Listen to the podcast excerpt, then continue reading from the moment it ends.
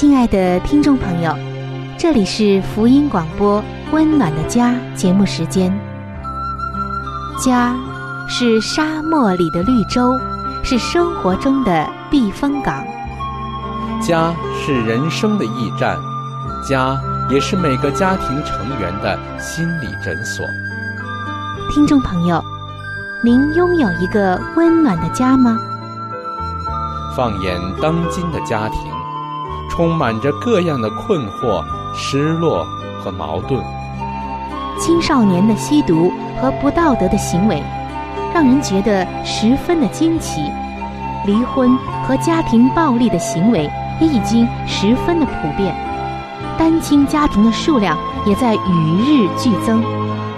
这种种的问题，不禁使人在怀疑。家庭生活是否还能够继续下去呢？对每个人来说，家庭仍然可以是个安乐窝吗？温暖的家，与您携手探寻幸福家庭的泉源。温暖的家，带您进入关怀与爱的时间。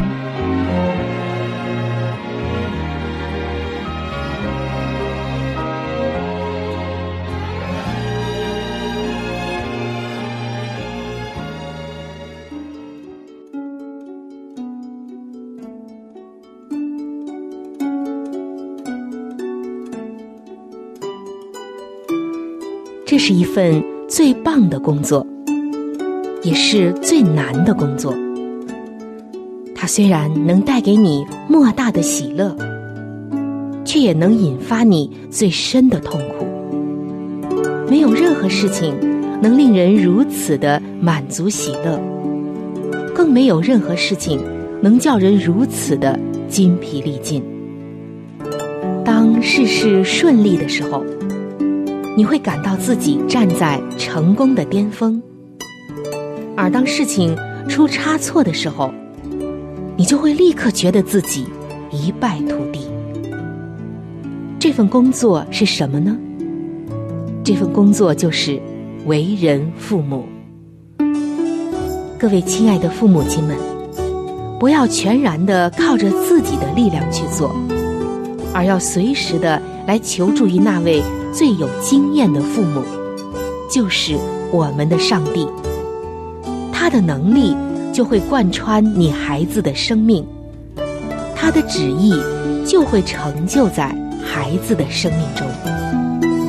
各位父母亲们，让我们举起祷告的手，为儿女设立坚固台，成为儿女一生的守望者。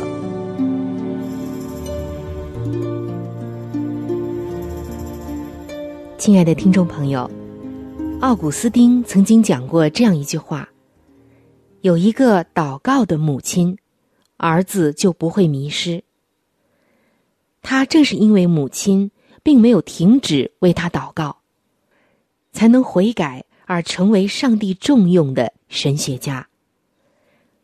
各位亲爱的做父母亲的朋友们，可能你会有这样的一个感受，那就是。现在的孩子所面临的试探、诱惑，远远的胜过我们的时代。媒体、报章、杂志正在流行的一些不正确的价值观、色情网络的泛滥等等，这一切对于我们的子女都是陷阱，都是诱惑，是那恶者撒旦，是这位仇敌用来破坏孩子们的思想、人格和行为的方式。身为基督徒的父母亲，虽然我们非常的爱我们的孩子，想要尽力的去保护他们，但是却不可能二十四个小时都在他们的身边，也不可能完全掌握得住他们在外面所交的朋友、所说的话、所做的事。作为父母亲，要如何用祷告来堵住这些破口，以保护我们的儿女？使我们的儿女不会迷失呢？在接下来的一个阶段的时间里，春雨将会和您分享“为儿女守望”这个系列专题。相信这个系列的专题一定能够给我们带来很多的帮助，很多的指导。我们将会从圣经中来找到那些大能的盾牌、大能的武器，知道如何透过祷告这个最强有力的兵器来护卫我们的孩子，来为他征战。我们也会提到多方面对儿女祷告的教导和关怀，比如像爱与接纳、尊敬父母、抵挡叛逆、家庭关系、交朋友。灵修等等。相信，当我们按着这些教导来为孩子祷告，上帝也一定会赐下足够的智慧，使我们知道如何来喂养和引导我们的儿女。当今的父母亲们在教养儿女方面，实在是有着太多的焦虑、害怕和烦恼。我们很想尽力的来养育好我们的孩子。然而，就在我们以为已经把为人父母的局势搞清楚的时候，却突然发现新的年龄和新的阶段已经带来了新的挑战。我们又一次置身在前所未有的战场中。有的时候，我们航行的很平稳；有的时候，却会遇上风暴海啸。不但如此，更有些时候。我们疲惫的，真想放弃。做父母怎么就这么累呢？何时才是个头呢？但是，亲爱的做父母的朋友们，今天我有一个好消息要带给你。我们不必被这些琢磨不定的狂风吹得团团转。我们的孩子的生命不必是一场冒险。我们更没有必要焦躁的来回踱步，烦恼那些叫人头痛的两岁小孩，或者是折磨人的青少年，甚至是已经成家的儿女们。更不必惧怕，在他每一个新的年龄段会发生什么事，或每一个角落的后头可能潜伏的危险。更不必做一个完美无瑕的父母亲。我们可以现在就开始，现在就是此刻，使你孩子们的未来能够有一个极大的转变。这个时机绝不会过早，也不会太迟，更不会在乎我们的孩子只是一个三天大的、三个月大的，或者说是刚满周岁的纯真的婴孩，还是有酗酒问题而准备第三次离婚的。三十多岁的成年人，哪个年龄段都不要紧，因为，在生命的每个阶段里，他们都需要我们的祷告，也都从我们的祷告中蒙受了莫大的祝福与益处。关键就在于，你不要全然的都靠自己的力量去做，而要随时的求助于这位最最有经验的、最优秀的。最爱我们的父母，那就是我们的上帝。然后，一次一小步的在祷告中涵盖孩子生命的每一项细节。这种做法会产生极大的能力，而这种能力是许多人无法想象的。因此，绝对不要低估祷告的父母所发挥的能力。可能你读遍了所有养育子女的书，也参加了你所知道的基督教团体所举办的有关养育孩子的座谈会、培训班等等。你试着尽力的吸收一些有益的资讯，却总是感到不够。我们不断的为儿女在社交、灵性、情绪、智力方面的成长忧虑烦恼。然而，可能最最令我们不安的就是，我们很害怕他会遭遇不测、绑架、溺水、意外受伤、无法弥补的伤害、疾病、性侵犯、凌虐、强暴、死亡等等等等，就好像要临到似的，在我们心中晃动着、担忧着。我们尽量试着不要反应过度。但是每一个报道犯罪事件的新闻、杂志、文章、电视、网络、其他媒体等等，再加上我们亲身经历到的自己周围的人、自己亲朋好友的儿女身上所发生的事情等等，都使得我们在担忧着孩子的幸福、平安以及他的信仰。尤其是在一些大城市居住的人们，在那些犯罪猖獗的城市里，这一切都不是我们自己所能掌握的。我们如何能够感到平安呢？只有一个方法，就是为你的儿女守望。那就是为他们祷告，把他们完全的交给上帝。但是这并不是说。我们现在就可以卸下做父母的责任。说的更确切一些，我们是在宣告自己将完全的与上帝同工，他将会承担一切的劳苦重担，供应我们所不能及的各种智慧、全能、保护和能力。我们要尽本分的管教、教导、养育他们，就像圣经说的，教养孩童。使他走当行的道，就是到老他也不偏离。而在这样的教导中，我们太需要仰赖上帝来帮助我们正确的教养孩子，因为他会照顾并使孩子的生命蒙福。在我们的本分中，有一项极重要的工作，就是为孩子生命中每一项细节事无巨细的来祷告。当我们这样做的时候，我们就学会辨认圣灵在我们心中的提醒，并且特别的为某一件令人担忧、惧怕或可能发生的事情祷告。让我们每一天都向主祷告说：“主啊，指示我该如何为这孩子祷告，帮助我依照你的方法养育他。这样，上帝的旨意。”就会成就在孩子的生命中，他的能力就会贯穿我们孩子整个的生命。各位亲爱的听众朋友，从下一期节目开始，春雨将会具体的和你分享如何成为儿女的守望者，如何为他们生命的每个层面献上最好的祷告。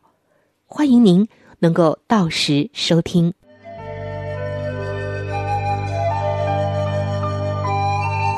好书分享时间。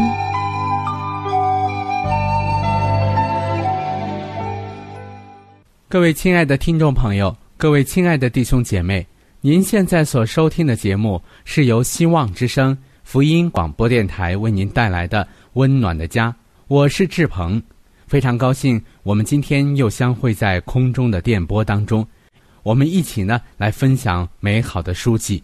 所以现在呢，又来到了我们这个节目当中的一个小栏目，叫做“好书分享”。我们一直以来和您分享的是美国宗教女作家怀艾伦女士的一本著作，叫做《富林信徒的家庭》。亲爱的听众朋友，如果您收听了我们节目之后，您觉得这本书对您有帮助的话，您想得到这本书，您可以来信或者是发电邮给我们。我们会免费的将这本书赠送给您的，我们具体的通讯地址呢会在节目当中播报给您听，请您留意。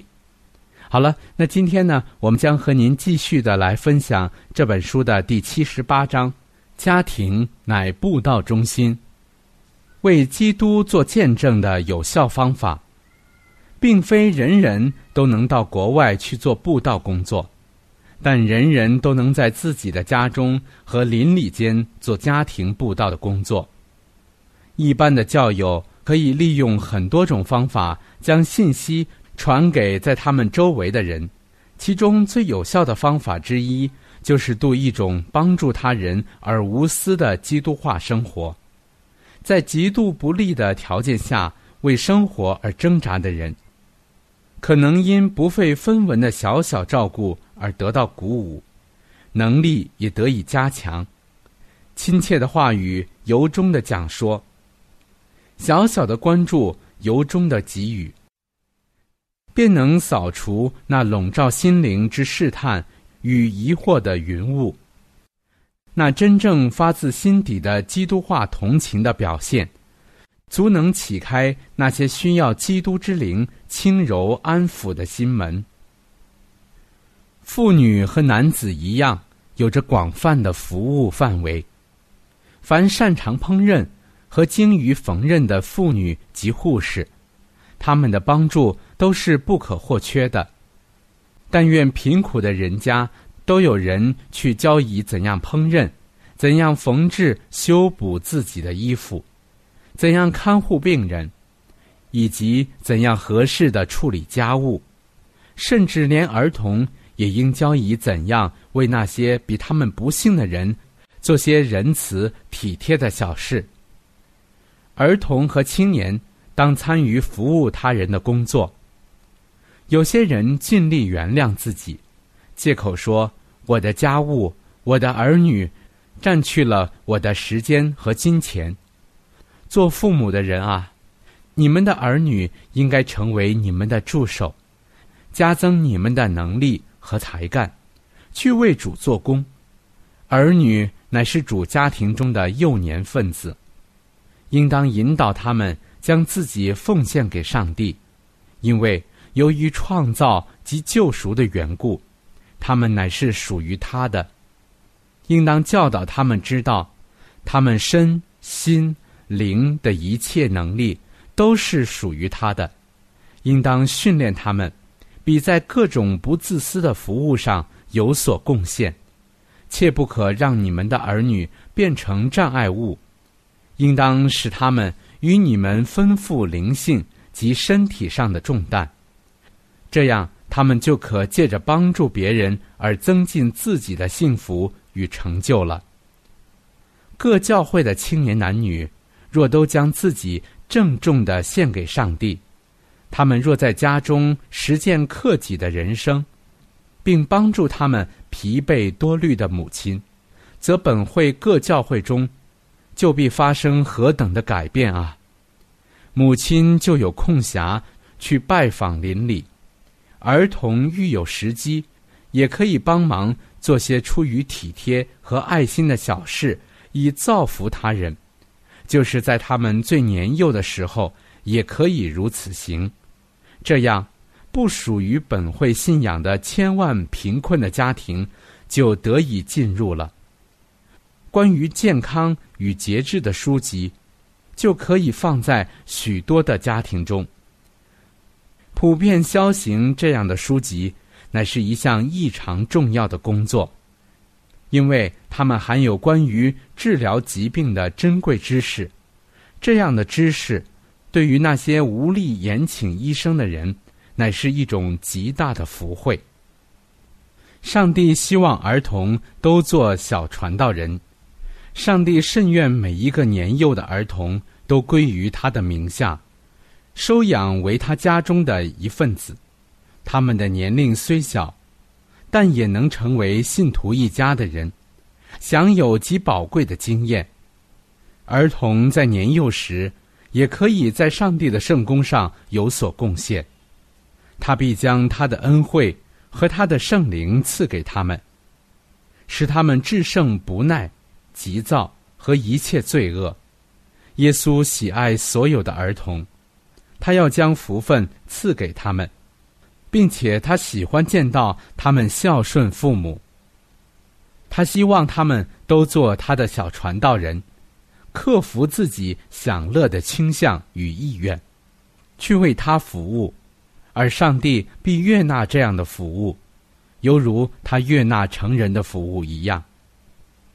做父母的要借着教训和榜样，教导自己的儿女。去为未悔改的生灵工作，应该教育儿女同情年老和受苦的人，并尽力减轻贫穷和不幸之人的痛苦。要教导他们勤于从事传道的工作，并勉励他们自最幼时起就实行克己牺牲，以造福他人，并推进基督的圣功。使他们成为与上帝同工的。但愿做父母的都将那在耶稣里的真理教导自己的孩子们，儿童必天真的将自己所学到的复述给他们的友伴听。好了，亲爱的听众朋友，亲爱的弟兄姐妹，好书分享这个环节呢，我们今天就和您暂时的分享到这里。那如果您对这本书籍非常的感兴趣，希望得到这本书籍的话呢，请您来信告诉我们，我们会免费的将这本书送到您的手中的。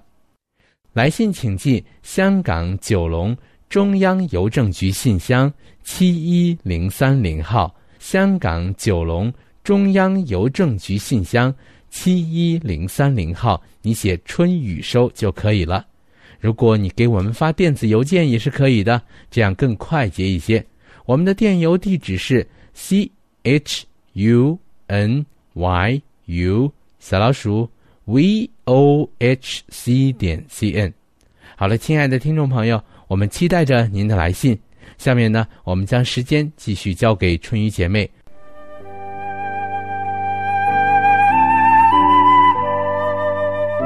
贴心小管家，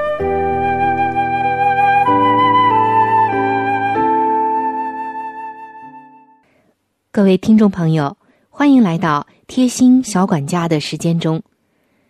很多的家庭主妇最头疼的一件事情之一，就是米和面里面有了虫子，而没有办法驱除掉，真是令人烦恼。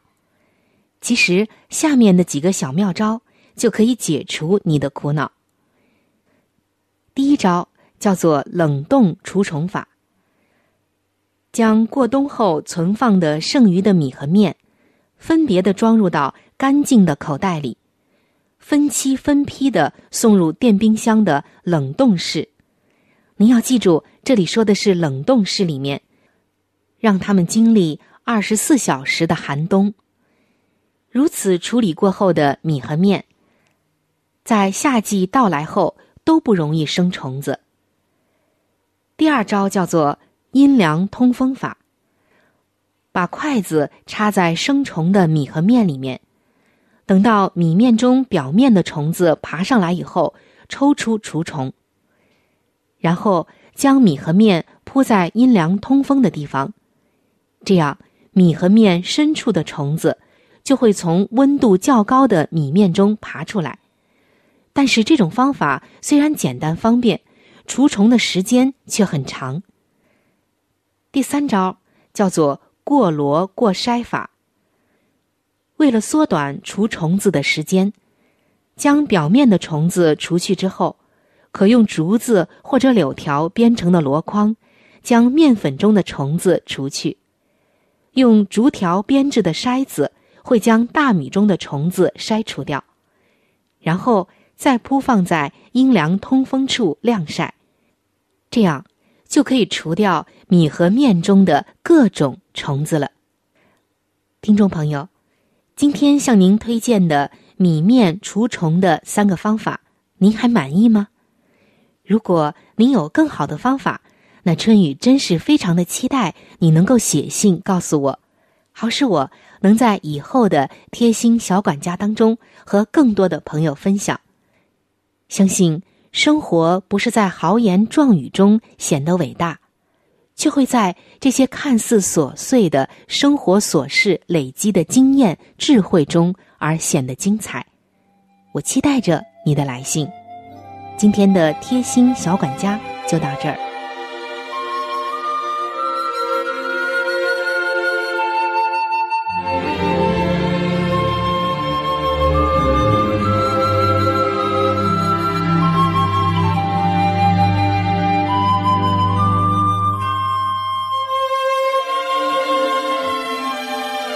各位亲爱的听众朋友，今天的话题就和您分享到这里。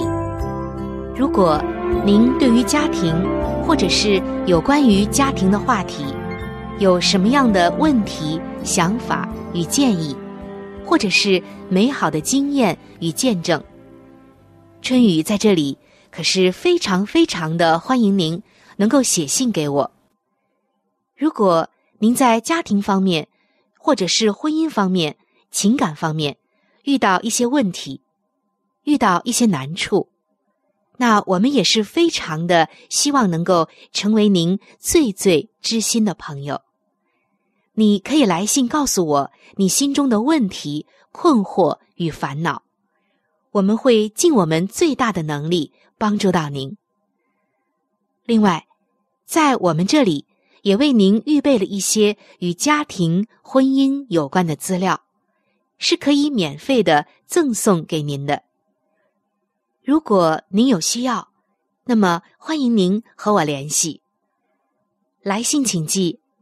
香港九龙中央邮政局信箱七一零三零号。来信请寄：香港九龙中央邮政局信箱七一零三零号。您写“春雨收”就可以了。春是春天的春，雨是雨水的雨。如果您是用电子邮件的话，请记我的电子邮箱。我的电子邮箱是 c h u n y u，就是春雨的汉语拼音。接下来是小老鼠 v o h c 点 c n。我的电子邮箱是。c h u n y u 就是春雨的汉语拼音。接下来是小老鼠 v o h c 点 c n。如果您有话想和志鹏说，也可以通过我转交给志鹏。我们期待着您的来信。在这里要特别说明一点的就是，如果您的条件许可的话，欢迎您能够上网来收听我们的节目，以便于取得最佳的收听效果。我们的网址是三 w 点 v o h c 点 c n。我们的网址是三 w 点 v o h c 点 c n，本期的节目到这里就要说再见了，下期节目我们再会，愿上帝赐给您一个温暖的家。